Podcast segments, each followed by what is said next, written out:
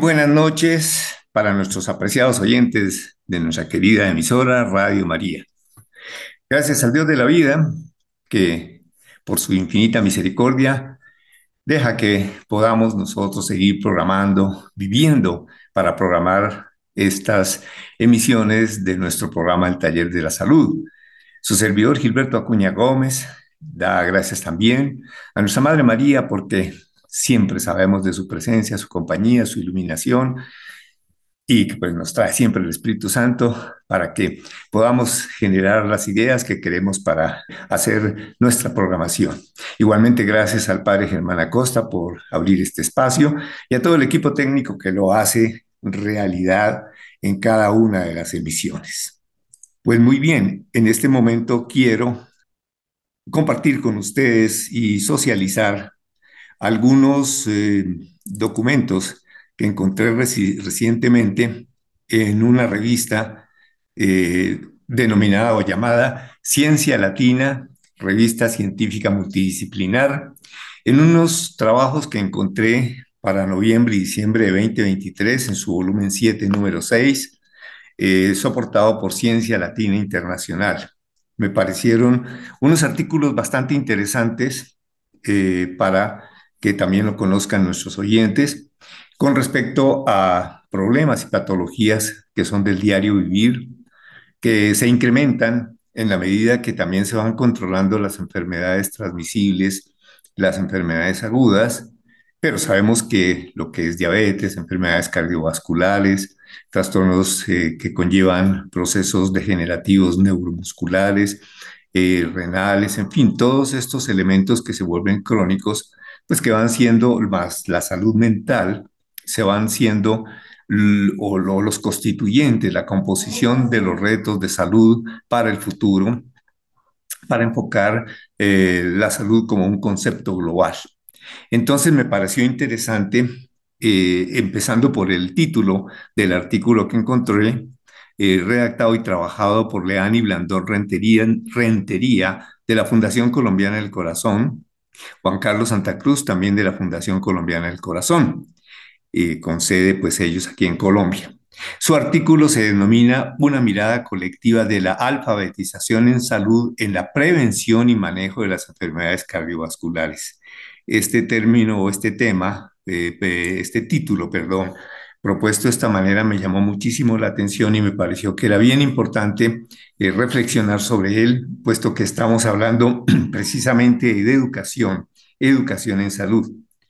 Entonces, en su introducción, estos eh, autores dicen que la manera como la salud pública en el mundo ha interpretado la realidad del desafío constante del crecimiento de enfermedades asociadas al estilo de vida, porque pues siempre también eh, lo hemos defendido, que los estilos de vida, la cultura, toda la influencia en la génesis e evolución de las enfermedades crónicas, en este caso las cardiovasculares. Entonces ellos mencionan que ese constante crecimiento de enfermedades asociadas con los estilos de vida no ha permitido disminuir la realidad epidemiológica y el crecimiento de las enfermedades denominadas crónicas, especialmente las enfermedades cardiovasculares. Una de las razones fundamentales es la ausencia de una mirada integral que permita ver la salud como un complejo proceso multidimensional que necesita una comprensión y un abordaje mucho mayor que el plano biológico o patológico. En este punto también adherimos a esta observación, puesto que un modelo que nosotros trabajamos mucho para el estudio de los problemas de salud es un modelo eh, propuesto por un señor Level y eh, con, o pues dos señores, Level y Clark, que ellos manejan en cuanto al proceso de enfermedad un periodo prepatogénico. Es decir, como que prácticamente todos nosotros estaríamos expuestos a enfermedades, y lo es. Eso, eso es cierto, el periodo prepatogénico lo es, pero ponernos a todos, eh, yo considero que es mucho más positivo vernos es en un periodo salutogénico, es decir, que antes de que aparezcan las enfermedades en las personas, pues se hayan hecho procesos de salud. Y por eso me parece interesante para el caso de las enfermedades cardiovasculares, una alfabetización, es una educación con respecto a ellas, para que no pasemos a lo que Level y Clark proponían después el periodo patogénico, que es cuando ya se manifiestan las enfermedades. Entonces diríamos que salgamos de un espacio de salud, siempre de salud, defendiendo la salud, para que la aparición de la enfermedad se retarde, se va a presentar. No somos inmunes, el ser humano partimos del principio de que no va a ser eterno, solo Dios es eterno, nadie lo va a hacer, hasta en las canciones más populares lo dicen. Entonces, ese anhelo y esa cuestión que todo mundo presenta de vivir muchos años y de llegar a la inmortalidad, siempre lo tenemos en duda y más desde nuestra visión cristiana católica. Dice, ese manejo ha sido restrictivo y no facilita una atención integral que haga posible mejorar la calidad de vida de las poblaciones, y lo es cierto. Cuando solo se centra en las patologías, pues entonces esto es muy restringido o hay que hacer, habría que hacer eh, esperar que haga aparición la enfermedad para poder hacer las acciones de salud correspondientes y eso no es así. Los periodos de atención y promoción y prevención y atención primaria en salud son muy diferentes. Cuando la visión de la salud es enfocada, enfocada en la biología y los medicamentos, centrada en la enfermedad y no en la salud, simplifica y reduce las determinantes sociales de la salud y la enfermedad a los factores de riesgo tradicionales. O sea que aquí ya nos están proponiendo, de hecho, una mirada diferente a todos los procesos de salud para que veamos de una manera mucho más positiva, de una manera mucho más constructiva los factores de riesgo que siempre habrá que estar analizando.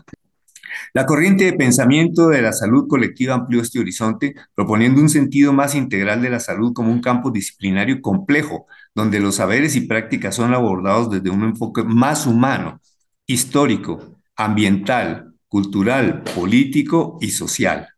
Esta propuesta posibilita que el proceso salud-enfermedad tenga una sincronía más integral. Esto lo dice un autor, Casallas, en el 2017. Este enfoque hace posible analizar el binomio salud-enfermedad desde tres aspectos, y este es bien importante, eh, esta propuesta. Evitar ver la salud como solo la ausencia de la enfermedad, y esto lo hemos trabajado muchísimas veces en, nuestros programas de salud, eh, modificando la, definición de la Organización Mundial de la Salud que se generó después de los años 45 hacia el 48, después de la Segunda Guerra Mundial, que ante esa catástrofe ya se dijo, no, hay completo bienestar, no hay enfermedad, no, eso no se va a lograr. Entonces, una de las propuestas de este análisis es evitar la salud como evitar ver la salud como la ausencia de enfermedad, sino como un objetivo construido y transformado cultural. Esto es bien importante. Todos estamos involucrados ahí en nuestros procesos culturales, por eso hay que respetar y manejar y, socializar y trabajar con base en la cultura, por ejemplo, de nuestras comunidades indígenas. Vemos las comunidades africanas, tienen pues conceptos culturales. En el fondo, pues claro, todos es proteger la vida, que no nos enfermemos, pero hay factores y concepciones culturales que modifican las actitudes individuales y colectivas hacia lo que es el proceso de salud-enfermedad. Entonces, transformando lo cultural, lo social e históricamente como producto de la existencia humana para entender que la enfermedad tiene un carácter histórico y social, no solo un aspecto clínico o individual. Y también, pero de todas maneras, en eso individual quiero agregar que también es un proceso histórico individual dentro de una historia social y colectiva, si yo llego a enfermar es mi proceso histórico, es mi proceso individual influido y uh, incluido en un contexto social y es porque si no, yo solo tampoco podría atender mi proceso de enfermedad, pues me, me, moriría. O sea que tengo que tener un contexto social, cultural, eh, médico, de atención de salud para que puedan atenderse. Entonces, ver eso no solo como la ausencia de enfermedad, sino que esto es existencial. Y eso es un punto bien interesante para valorar todo este tema de la salud. Con construir con las comunidades su propia salud, permitiendo una participación y pedagogía crítica, donde la reflexión, comprensión y solidaridad permitan la movilización social hacia transformaciones donde el cuidado de la salud sea la esencia y sobrepase las relaciones jerárquicas y de poder. Esto sí que es bien importante, este llamado hacia el valor de las movilizaciones sociales en este sentido constructivo y creativo. Impulsar políticas públicas y sociales que garanticen el reconocimiento de la terminación social que posibilita la salud. Y sigo insistiendo también y ampliando esto, la cuestión comunitaria, pero desde cada uno de los individuos para que se construya socialmente y comunitariamente con políticas claras de salud, políticas claras de salud dirigidas fundamentalmente a la esencia del ser humano y su dignidad, también es una observación que estoy haciendo yo. Para contribuir a esta realidad y aportar a la perspectiva de la salud colectiva, sabemos que existe una Fundación Colombiana del Corazón y a mí me parece que es importante que a través de, estos medios de comunicación y quienes disponemos de esta posibilidad de eh, socializarlo y de comunicar que existen, las, nuestras comunidades lo, los conozcan. Y si es el caso, llegar hasta esas fundaciones y asociaciones para adquirir también todos los conocimientos, trabajos, porque yo sí considero también que dentro de nuestra doctrina social de la Iglesia está un punto bien importante trabajar por este desarrollo de la salud. La Fundación Colombiana del Corazón impulsada por la Sociedad Colombiana de Cardiología y Cirugía Cardiovascular creó el concepto del cuidado como estilo de vida Fíjense cómo es algo tan importante que es el cuidado como un estilo de vida. Dentro de su programa de Corazones Responsables, un programa muy bonito que existe, Corazones Responsables, y ya más adelante harán algunos comentarios sobre eso y diseñó un programa pedagógico de apropiación de conocimiento con intervenciones comunitarias y eventos académicos, cuyo objetivo primordial es propender por espacios de reflexión y construcción que planteen propuestas de reproducción social a través de intervenciones comunitarias concebidas desde un paradigma sociocrítico de tipo cualitativo, incorporando metodologías como la IAE, que es investigación, acción, educación, fijémonos cómo esto también es importante que un país investigue puesto que en la medida que investiga genera conocimiento, genera ciencia pura y ciencia aplicada, que son casi los dos resultados de la investigación. Ciencia pura para tener conocimiento sobre una cantidad de procesos, formas, en especial, pues en el caso de la salud, cómo se genera una enfermedad, pero también cómo se previene. La acción, obviamente, si se investiga, se parte del conocimiento de lo que está presente, lo que está vigente, para hacer los trabajos correspondientes y con base en eso, pues eh, llegar, ya una vez que uno conoce, pues hay que tener una acción planeada, una acción muy bien planeada y con base en esto también estar generando procesos educativos. La IA, y eso es una, una metodología, la IAE. Y también tenemos otra metodología que ellos proponen, que es la IAP, investigación, acción participativa. Fijémonos cómo se van a complementar los dos. Investigación, acción, educación, investigación, acción, participación, es bien importante, Milsa. No seamos agentes activos de nuestra realidad, de nuestra vivencia, de nuestra esencia como seres humanos, pues no vamos a apropiarnos y no vamos a hacer medidas preventivas y, que nos permitan eh, cuidar nuestra salud. A la investigación temática. Entonces se hace esto. Esto con el fin de establecer una manera diferente de educar y alfabetizar en salud. Esto también lo toman de un educador brasileño, Paulo Freire, mm, que estuvo escrito esto por allá en 1992 y él hace estas propuestas para la educación y se apropia la salud. Esto me parece interesante. Alfabetización, un subtítulo que tiene este artículo. Alfabetización en salud. La alfabetización en salud es un eje transversal de la visión de la educación colectiva se trata de un término que se refiere al conjunto de habilidades sociales y cognitivas que determinan la capacidad de una persona para acceder, entender y utilizar la información que le permita mantener un buen estado de salud. Esto propuesto por unos autores, León y Landa, en el 2019. Y ahí yo mm, pienso que vale la pena eh, mm, hacer énfasis en los medios de comunicación, en las redes sociales que ofrecen cantidades de ofertas de información. No es más nada, uno abre un YouTube, cualquier cosa siempre aparece, que como el manejo de la próstata, que como el manejo de cada una de las cosas. Y esto me parece que, me parece que es algo que tiene que ser importante eh, tenerlo en mente porque hay que aprender a tamizar, hay que aprender a, aprender a discernir, hay que aprender a valorar todas esas cosas que se dicen en las redes sociales porque todas no son ciertas y nos pueden eh, llevar a decisiones erróneas. De manera que en eso sí queremos ser muy claros.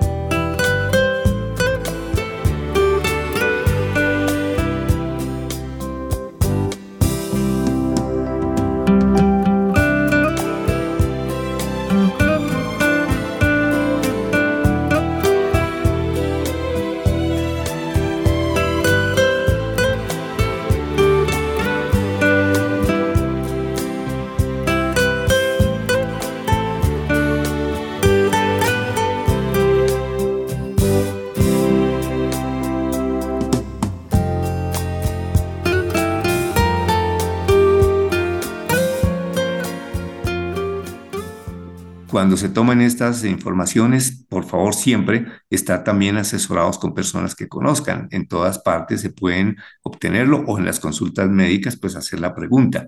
De tal manera que eso me parece importante, saber manejar las redes sociales, todos los eh, informativos. Google tiene excelentes informaciones. Yo estoy seguro que cuando uno la toma y la recibe, pues eh, cuando sabemos manejarla, y en el caso nuestro, pues no es por perogrullo, pero ya hemos tenido la formación profesional en seis, siete años, cinco, con lo mínimo, cinco, seis, siete años de estudio profesional. Yo creo que eso nos genera una visión para podernos aportar de todas las informaciones y poderlas aplicar a nuestras poblaciones. Entonces, esto es una motivación para que tengamos un proceso solidario, colaborativo entre el sector salud y la población general.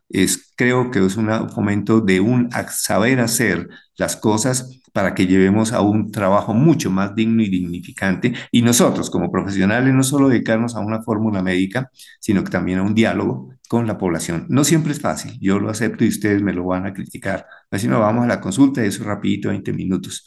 Pero sí yo pienso que desde eso sí es verdaderos trabajos de acción comunal, etcétera, para que no nos dediquemos solo a verlo desde un punto político, sino dentro de un punto de vista verdaderamente cultural y desarrollo y de alfabetización de aprendizaje. En la Carta de Ottawa en el Canadá sobre promoción de la salud de la Organización Mundial de la Salud en 1986, donde la alfabetización para la salud encontró el marco de referencia para su desarrollo. O sea que eh, ya como vemos este artículo toma como base algo que se habló desde 1986. Y fijémonos cómo también hay mucha información, hay mucha publicación, hay muchas cosas que han dicho y no hemos tenido la capacidad de desarrollarlas, de sentarnos a desarrollarlas sensatamente. De manera que todas estas cosas, y por eso me pareció interesante que lo dialogáramos un poco, pues lo presentara un poco y lo, socializara y lo conocieran en ese sentido. Entonces, en esta Carta de Ottawa de 1986, la alfabetización para la salud encontró el marco de referencia para su desarrollo. En la medida que, en que las personas incrementan el control sobre su propia salud, esta mejora. Miren que esto es fundamental y sigue siendo nuestra motivación. Y realmente a veces nosotros, hasta los mismos profesionales de la salud, nos descuidamos en apropiarnos de nuestra calidad, lo digo de verdad.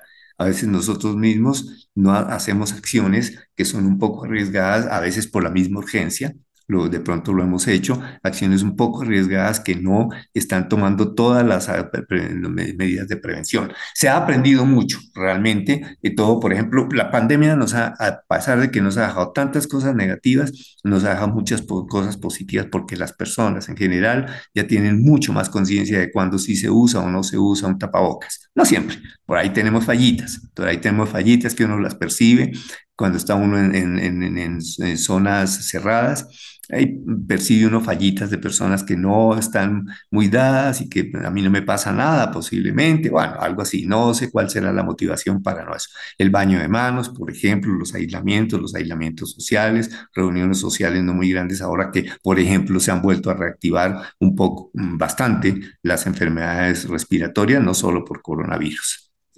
Entonces, por eso, en la medida en que las personas incrementan el control sobre su propia salud, mejora o sea, mientras no, no, no se pase eso en, el, en ese periodo, que como digo, antes, según Level y Clark, lo llamamos prepatogénico, sino salutogénico, en donde está ese empoderamiento de todo desde niños. A los niños hay que enseñarlos a no volverlos hipocondríacos porque en esto sí me parece que hay que manejar un, lenguaje muy claro de no, que cuidado, mijito, que te enferma, no, cuidado, mijito, que no sé qué. Entonces, pues vamos, si los niños van oyendo un lenguaje de ese estilo, pues vamos a tender a hacer una hipocondría, personas que van a estar siempre eh, teniéndole temores a todos y no se trata de eso.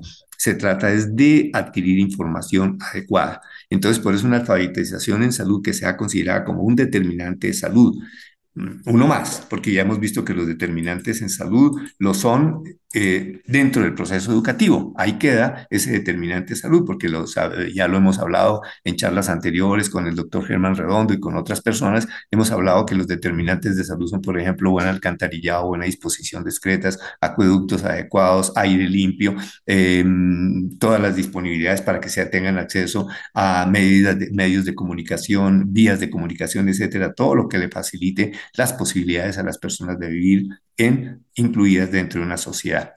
puesto que las decisiones individuales también hacen parte de las transformaciones sociales. Importantísimo esto que dice en este artículo.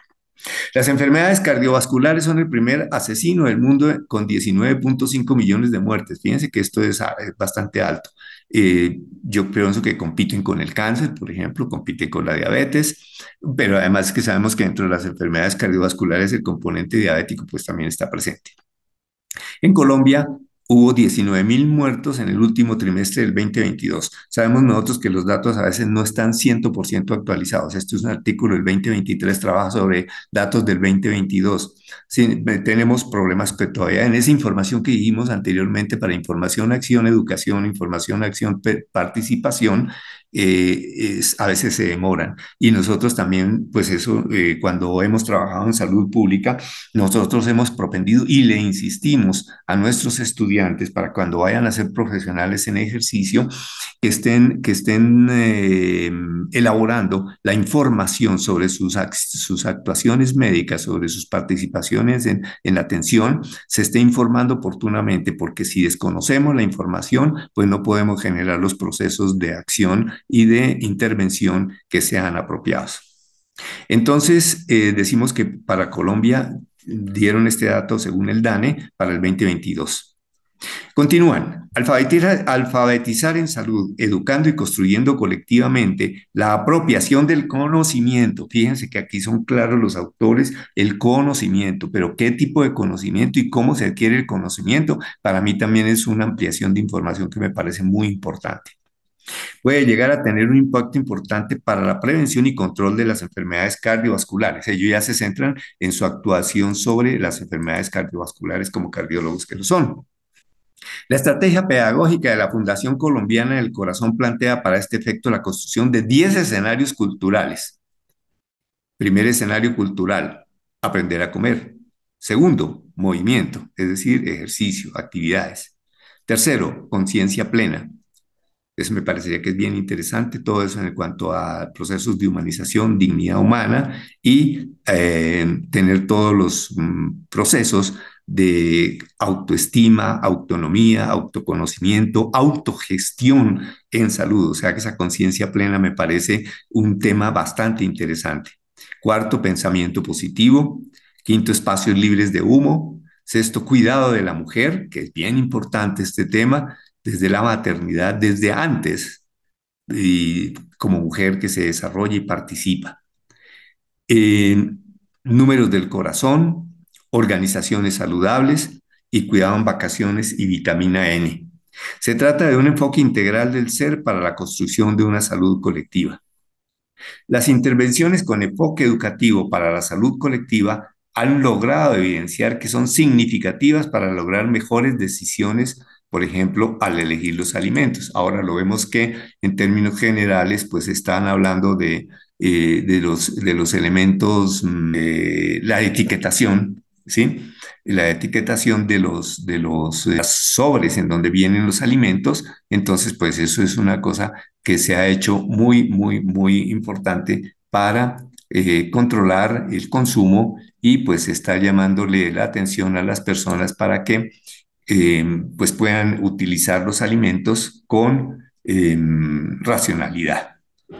Entonces decimos que las intervenciones con enfoque educativo para la salud colectiva han logrado evidenciar que son significativas para lograr las mejores decisiones, por ejemplo, al elegir los alimentos y que se reconozcan los determinantes genéticos epigenéticos, ambientales y sociales que interactúan para aumentar y o disminuir, por ejemplo, la presión arterial tanto en personas sanas como hipertensas. Eso ahí ya lo está diciendo esta frase final de la presión arterial en personas sanas como hipertensas, nos pone en los términos de los factores genéticos. Sabemos que si hay predisposiciones familiares o enfermedades renales o diabetes, en fin, tantas otras que nos pueden llegar a que las personas tengan propensión por la hipertensión.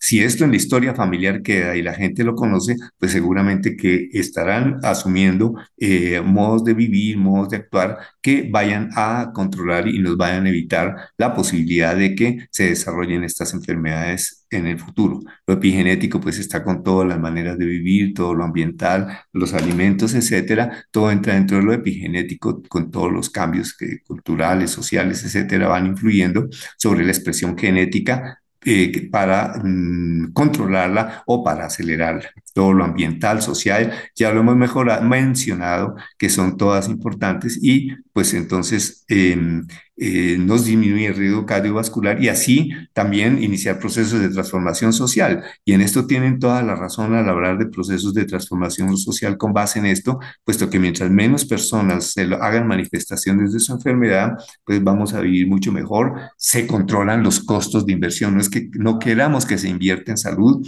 hay que invertirla toda en salud, pero si hacemos prevención, promoción, predicción sobre estas enfermedades, seguramente los costos si bien es cierto, siguen siendo altos, porque si en un momento dado hay que hacer procedimientos de diagnóstico, de ecocardiografía, de todos los que conlleven para el diagnóstico esto, aparte de otras enfermedades también que se deben hacer en atención primaria, eso tiene costo.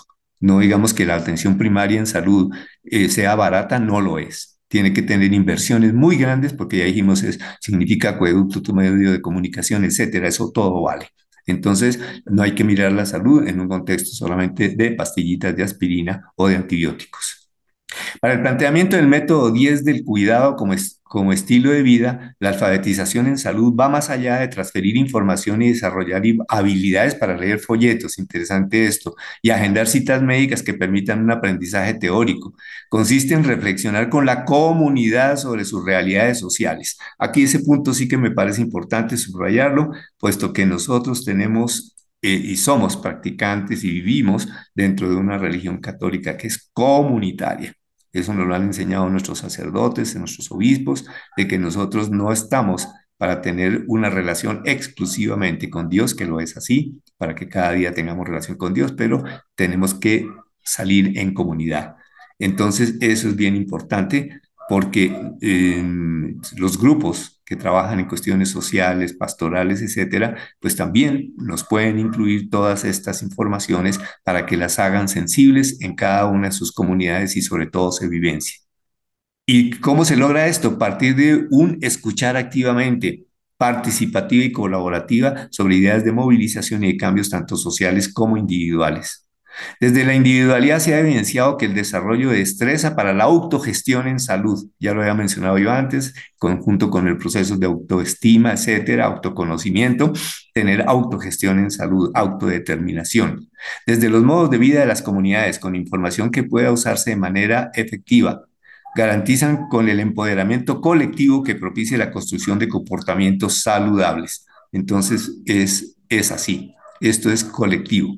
Desde lo colectivo se exponen reflexiones que permiten una mayor comprensión de las realidades, un intercambio de saberes, un intercambio de conocimientos, no que no tratar de demostrar quién sabe más, quién sabe menos, sino de verdad quién es más receptivo y quién quiere eh, comunicar de una manera mucho más eh, sensible y sensata. Desde lo colectivo se exponen reflexiones que permiten una mayor comprensión de las realidades, así como el reconocimiento de su historia, su cultura, las inequidades sociales y la participación política comunitaria. Qué importante todo eso que se está diciendo aquí. Dice, proponemos la alfabetización en salud como un componente decisivo para el cuidado de las personas sanas y enfermas, que se inicie desde la edad temprana en la educación escolar para lograr con el, eh, con el conocimiento cambiar los paradigmas que hoy ponen a la salud en un escenario de valor para las personas solo cuando ésta se empieza a perder esto vuelve a, reafirmar lo que ya lo hemos dicho anteriormente. Es salutogénica y no patogénica.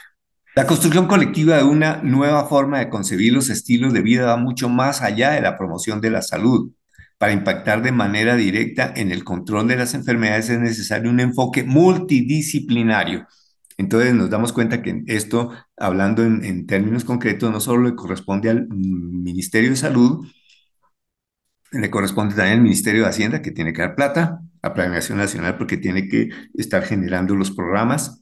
Le corresponde al Ministerio de Vivienda, al Ministerio de Agricultura, le corresponde también al Ministerio de Educación, le corresponde también al Ministerio de Vías, le corresponde al de Energía, le corresponde a todos. Porque esto no es solamente que el ministro de Salud vea a ver qué hace y genere procesos, sino que hay que estar trabajando con todos ellos para que lo entiendan, que de cada, a, lo que le corresponde a cada uno de los ministerios debe trabajar y eso todo está incluido en los Objetivos de Desarrollo Sostenible del 2030, en sus 17, en todo, con todos sus eh, em, mm, partes que está considerando.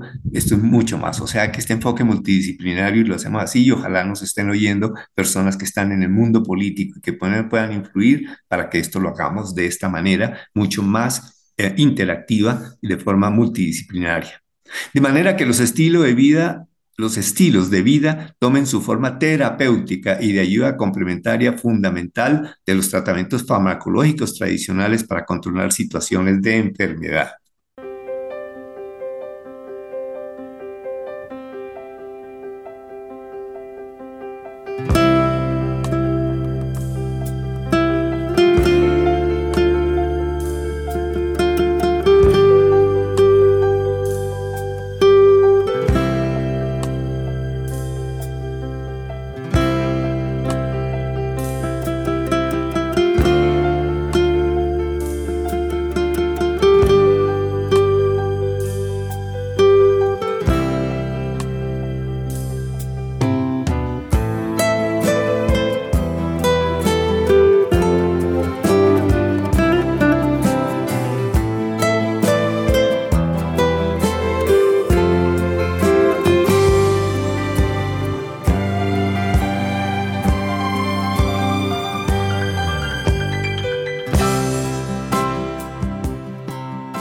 Aquí viene un subtítulo también bien importante, la integralidad del ser.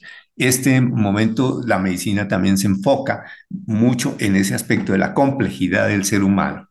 La visión de salud colectiva contribuye con el estudio del fenómeno salud-enfermedad a reconocer la importancia del proceso social, investigar la producción y distribución de las enfermedades, y procurar comprender las formas con que la sociedad identifica sus necesidades y problemas de salud, buscando su explicación y una organización para enfrentarlos.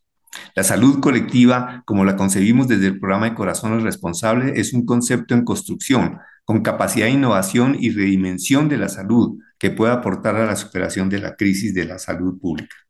Por eso proponemos poner la corriente de pensamiento de la salud colectiva al servicio de la interpretación de la, afectación del proceso salud-enfermedad en contextos adversos. Se trata de un decidido esfuerzo por ver más allá del horizonte de la salud pública convencional, para asumir una profunda vocación que transforme la información, acción en participación, información, reflexión e educación para la salud. Es un intento para lograr una, un abordaje salutogénico como complemento de la visión tradicional patogénica. Esto, pues, como ya se lo había mencionado anteriormente, basándonos en, ese esquema que lo estudiamos nosotros y que nos, nos pareció siempre muy interesante, muy importante del el proceso de, mm, gestionado o manejado por Lever y Clark. Entonces, eh, para nosotros, pues sigue siendo un, un aporte muy importante. Entonces, vienen unas declaraciones éticas, responsabilidad ética, protección de las personas y animales. Los autores declaran que para este contenido editorial no se han realizado experimentos en seres humanos ni en animales, confidencialidad de los datos. Los autores declaran que en este artículo no aparecen datos de pacientes, derecho a la privacidad y consentimiento informado. Los actores declaran en este artículo que no aparecen datos de los pacientes, o sea que esto es importante. Estos artículos no requirieron financiamiento. De manera que cuando se sabe que no requirieron financiación, eh, por lo menos pues no hay mm, interés de ningún equipo comercial, bien sea farmacológico o de algún otro, de alimentos, en fin, que estén interesados, por ejemplo, en el control de la sal, de los azúcares en los alimentos, etcétera, que eso es saludable, pero de todas maneras, pues eh, es, bueno pues que la publicidad esté libre y, los trabajos de nosotros, los, profesionales de la salud, estén libres pues de la influencia de todas las, eh, estas posibilidades de que, de que estén interfiriendo. Entonces, me parece que es muy importante estos 10 puntos que nos han propuesto, los 10 eh, puntos importantes para la alfabetización, eh, eh, sobre todo para la prevención de la salud cardiovascular. Volvemos a seguir insistiendo, aprender a comer. es decir, es tomar todos los alimentos fundamentales, saber disponer de la proteína, de los carbohidratos, de las grasas, de los minerales, del agua, que es tan importante, todo saberlo disponer, proporcionar y llevarlo bien en unas eh, fórmulas de alimentación, que lo existen y muchas, son muchísimas fórmulas de alimentación. Si alguien lo requiere más específico, pues posiblemente recurrirán o van a eh, trabajar con función de una nutricionista, una dietista que sería muy importante que nos asesoraran. El movimiento del ejercicio, recordemos que siempre hemos hablado de que por lo menos todas las personas tuviéramos 30 minutos de ejercicio regular durante cinco días de la semana. Sé las dificultades por movilización en Bogotá, en fin, todas estas cosas que no, no facilitan mucho el tiempo, pero bueno, conciencia plena, eso de entendernos nosotros como ser humanos, saber quién soy, cuál es mi proyecto de vida, hacia dónde apunto, pero sobre todo nuestra relación con Dios la relación con, nuestra eh, divina Trinidad, que nos hace pensar en esa forma espiritual, que nos hace tomar conciencia plena de quiénes somos, para dónde vamos y cuál es nuestra esencia y nuestro objetivo y nuestro proyecto de vida en esta vida, en, en la vida, o en la vida de cada uno de nosotros. Ese pensamiento positivo, es decir, estar siempre generando cosas constructivas, evitando lo destructivo, mirando las cosas. Por supuesto que hay que observar que es negativo en una sociedad, todos los problemas de violencia, todos los problemas de maltrato, todas las cuestiones, pero entonces para voltear y empezar a educar y trabajar para que las personas tengamos comportamientos mucho más saludables y de respeto y de cuidado por la dignidad del ser humano. Espacios libres de humo, pues es importantísimo, ya sabemos que no fumar, no, fumar, ya sabemos el cigarrillo, no solamente el cáncer de pulmón, sino todos los cánceres, todas las cuestiones, daño de la piel, en fin, todo cuidado de la mujer, sobre todo la maternidad. No es que la única esencia y que pensemos, porque nos dirían que somos machistas, que la única esencia de la mujer es la maternidad. No solamente la maternidad biológica, la transmisión de la vida, sino también todo ser madre en cuanto a la generación de procesos. Nada mejor que la sensatez de la mujer, su claridad, su afectividad, su ternura, para que pudiéramos eh, eh, estar generando procesos educativos y procesos de educación y alfabetización que sean bien concretos, bien claros, pero bien manejados y la mujer en eso también. Ahora, eso no quiere decir que nos exonere a los hombres de participar y que no tengamos las mismas condiciones que la mujer, pero cada uno la expresamos de una manera distinta. Y ese aspecto de maternidad, como digo, no solamente de tener hijos, no solamente de que se piense que la, la, la, esencia de la mujer es solamente la maternidad biológica y efectiva, sino también esa generación de procesos saludables. Los números del corazón, pues tener en cuenta siempre estarnos informando hasta dónde vamos, que, cómo, cómo están las, las, cosas, conocer cuáles son los eh, puntos eh, normales de vida con respecto a la vida cardiovascular. Organizaciones saludables, insisto, por favor, nosotros desde las mismas comunidades pudiéramos generar eso. Cuánto nos hemos descuidado en eso realmente y pues generalmente pues vamos a nuestra Santa Misa el domingo, bueno, hay muchas personas que van diario, pero de ahí salimos y de pronto pues hay muchos grupos que trabajan intensamente, lo sé, pero también hace falta que esto siga siendo mucho más generalizado las organizaciones, saludables, el cuidado del reposo, los tiempos de ocio, el ratico de ocio del día, el fin de semana, para que se pueda hacer en estos procesos de tipo saludable. Y la vitamina N, que para ellos, para la Fundación del Corazón, es fundamentalmente la naturaleza estar viviendo mucho en la naturaleza, el cuidado de la naturaleza, y ahí entra todo el cuidado de tipo ecológico que es tan importante para que podamos nosotros, pues, en, eh, pues tener, tener una forma de protección para la, eh, el medio ambiente, y entonces, pues, eso realmente nos hace que eh, seamos agentes mm, positivos para la, eh, el cuidado de nuestra salud. Son estas cosas pues que en un momento dado encontramos nosotros para comunicar. Mm, siempre lo hemos creído y, sigo insistiendo que lo hemos eh, trabajado en muchas oportunidades, que la salud no es solamente la ausencia de enfermedad, es un trabajo para que todos estemos en un momento dado conscientes de nuestra realidad, pero una eh, posibilidad importante es mirarnos al ser humano como un ser complejo. Eso es que, no complejo en que sea difícil, porque a veces eh, cuando hay una persona como que eh, no, no encuadra muy bien en todos los patrones sociales y demás, entonces se dice, ah, es que es como complicado. Mm, Bueno, no, no, no ese es el sentido de hablar de lo complejo. Lo complejo es la, el hecho de ser un ser creado a imagen y semejanza de Dios, ese punto que nos mm, hace ver que nuestra visión cristiana del ser humano nos lo proponga y la necesidad de trabajar con, con, esa dignidad de un ser espiritual, de un ser obviamente biológico, porque así viene nuestra creación. Tenemos una, una estructura biológica que nuestro buen Dios en su amor y en su pensamiento lo hizo y nos ha creado su imagen y semejanza. Pues obviamente Él mm, después a la larga lo personalizó, esa, esa, esa visión del ser humano biológico, del ser humano mm, visto como somos nosotros en nuestro Señor Jesucristo, que es esa forma como vemos que Dios se nos deja ver y que sentimos nosotros cada día en nuestra concepción que así se nos deja ver.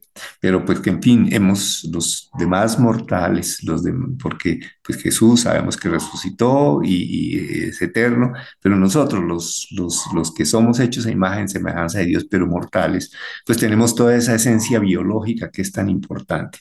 Y en toda esa esencia biológica pues están todos los cuidados que se nos deben dar a cada uno de nuestros sistemas.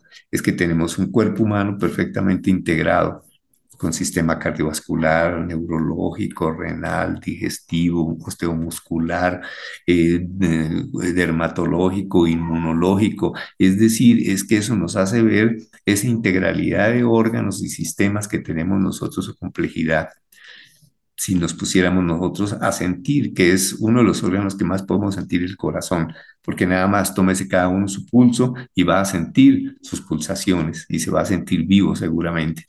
La respiración, un elemento tan importante para controlar y cuidar la esencia biológica del ser humano. Sin respiración, sin oxígeno adecuado, pues seguramente los procesos celulares no se van a poder dar toda la, la, la, acción para producción energética del organismo, de cada una de nuestras células, tanto para la contracción muscular, para la contracción cardíaca, para la generación de pensamiento, de movimiento, etcétera, siempre estarán con presencia de oxígeno, con presencia de energía, generada de carbohidratos, bien sea externos o bien sea producidos dentro del propio organismo, con el problema que se llama de gluconeogénesis, que va produciendo los carbohidratos que necesitamos y los va llevando a cada una de las células y a cada una se le proporciona lo que necesita para su trabajo.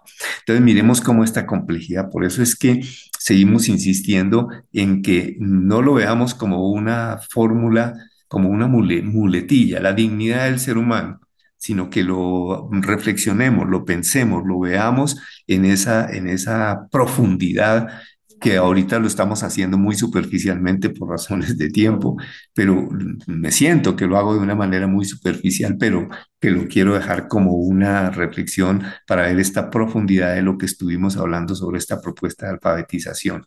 Entonces, recordar esta, esa dimensión biológica del ser humano, que pues es la que nos hace definitivamente estar eh, eh, en esta vida mientras esté funcionando bien esa función biológica. Pero entonces, ¿quién es el que nos hace funcionar esa función biológica, esa dimensión biológica? Pues nuestra espiritualidad, nuestra alma, que nos confiere ese movimiento. Pero es un movimiento y esa dinámica y esa uh, organización, regulación y expresión no solamente como automática, dijéramos así, sino que tiene que también una relación con nuestro Dios, con nuestro Creador en esa espiritualidad. Y entonces ahí esto, toda esta parte eh, biológica, existencial, para mí tiene una expresión mucho más importante, mucho más relevante, que es cuando me pongo en presencia de Dios. Pues ahí diferimos de las personas que son materialistas o ateas, tendrán sus conceptos, tendrán sus razones para pensar, pues no los, no los descalificamos de ninguna manera, pero cómo se siente uno mejor cuando ve que uno su, su, esencia biológica la puede llevar y la puede mm, eh, soportar y la puede apoyar, sobre todo en, ese, en esa vida espiritual de saber de nuestro Dios Padre, Hijo y Espíritu Santo y demás eh, partes de nuestra espiritualidad, como la Virgen Santísima y demás santos que nos hacen, pues que también nos apoyan de cómo nuestra espiritualidad, de cómo nuestra esencia de ser humano se ve construida sobre esta forma mucho más mm, relacional con Dios. Y entonces tenemos que ese ser biológico, ese ser eh, intelectual, porque por consiguiente, pues tener esta espiritualidad, por tener esta alma, tener todas estas potencias del alma, inteligencia, memoria, voluntad, pues nos hace que eso nos construyan seres relacionales. Entonces, y además pensantes, y además constructores de conocimiento, y además generadores de tecnología, y además generadores de todo lo que podríamos ser grupos, interrelaciones entre el ser humano. Entonces, esa calidad biológica que se puede manifestar fundamentada en una espiritualidad, en un ser trascendente, que nos da esa posibilidad de pensar, de reflexionar, de vivir, de construir, de imaginar, de socializar, de tener memoria, todos esos elementos que hacen que podamos ser constructivos. Entonces tenemos un ser inteligente, un ser que es capaz de adquirir cultura y eso es bien importante alrededor de eso, que es un ser relacional que es lo que eh, sabemos y como dije al puro comienzo, que desde la misma enseñanza de todos los documentos de la Iglesia Católica nos habla que somos seres llamados a la comunidad, a la construcción comunitaria y eso es bien importante. Seres sensibles, seres que tenemos una expresión afectiva y qué importante es toda esa afectividad, ternura, sentimientos, amor, y es que es bien importante, porque pues Dios es amor y si nosotros queremos ir hacia allá, pues sabemos que es la expresión del amor, del amor verdadero, el amor constructivo, el que nos debe llevarte en toda esa relación afectiva para que estas dimensiones biológica, intelectual, social, eh, psicológica, cultural, etcétera, todas esas dimensiones y en los espacios en donde se mueve el ser humano estén enfocados hacia una vida espiritual. Y eso pensamos que en esa alfabetización cultural sería un valor agregado estar pensando siempre en la formación espiritual, en llevarlo esto a entender el ser humano en toda su dignidad, insisto, como lo hablamos en un momento, mm, creado a imagen y semejanza de Dios. Y esto para nosotros nos confiere un soporte de vivencia muy especial en mi concepto. Esto, lo que estoy hablando ya todos son conceptos personales. Ya terminé de leer el artículo, discúlpenme si no lo dije en qué momento terminé de leer el artículo. Lo demás, hace unos cinco minutos, he estado hablando también es desde mi experiencia personal como profesional de la salud y como propongo. Pues que ojalá lo, lo viéramos. Respeto a cada uno, sus conceptos religiosos, culturales, etcétera, se los respeto, pero todo eso es fundamento para un diálogo y nada mejor que la comunicación y el diálogo para hacer verdaderas comunidades. Con esto finalizo la presentación para esta noche, dándole gracias a todos ustedes por haberme permitido el espacio de su hogar para llegar con estas reflexiones. Si tienen preguntas o algunos otros aportes que quieran que comuniquemos a través de este espacio, por favor, pues lo podemos hacer, que lo envíen a la emisora, a los correos de la emisora y pues desde allí seguramente recibiremos esas insinuaciones para construir este programa. Muchísimas gracias y muy buenas noches para todos.